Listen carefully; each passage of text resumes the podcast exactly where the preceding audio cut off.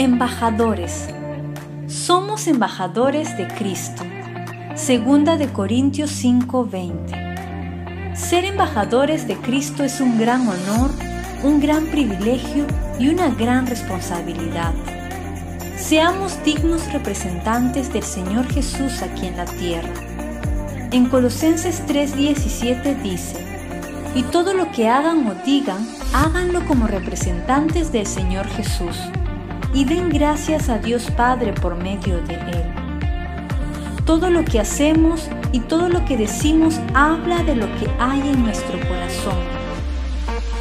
Como representantes de Jesús, debemos decidir cada día ser la mejor versión de nosotros mismos, buscar reflejar a Jesús en todo momento y dar las gracias por todo siempre.